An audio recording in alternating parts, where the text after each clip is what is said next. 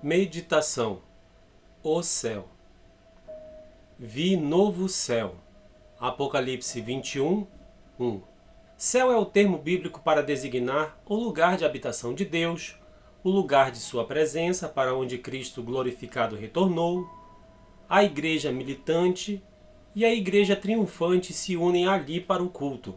E, um dia, o povo de Deus estará ali com Cristo para sempre. O céu é o lugar de descanso de Deus. É descrito como uma cidade e uma pátria.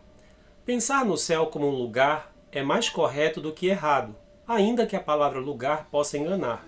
As Escrituras descrevem o céu como uma realidade espacial que toca e interpenetra o espaço criado.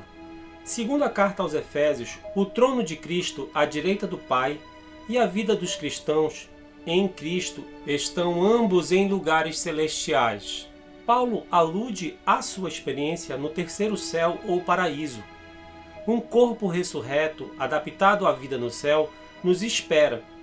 Enquanto estamos em nosso corpo atual, as realidades do céu são invisíveis para nós e só as conhecemos pela fé.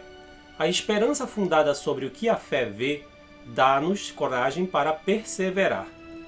Podemos formar uma ideia da perfeita vida do céu baseados naquilo que conhecemos imperfeitamente agora. Nossa comunhão com Deus e com outros cristãos jamais se quebrará. Segundo o Apocalipse, lá não haverá lágrimas, tristeza ou morte. Segundo a carta aos Romanos, a própria terra, com a vida sobre ela, está sujeita à vaidade por causa do pecado.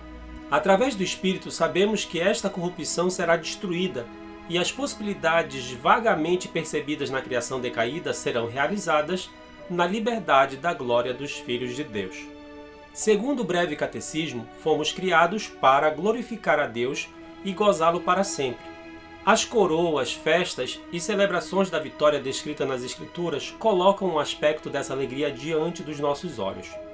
O triunfo do Cordeiro que foi morto e de seus santos com ele é outro aspecto. No centro está a união de Deus com o seu povo. Esta era a promessa da aliança e está destinada a ser realizada de um modo que vai além da nossa imaginação. Texto da Bíblia de Genebra, da editora Cultura Cristã, selecionado pelo pastor Mesquita da Igreja Presbiteriana de Macapá.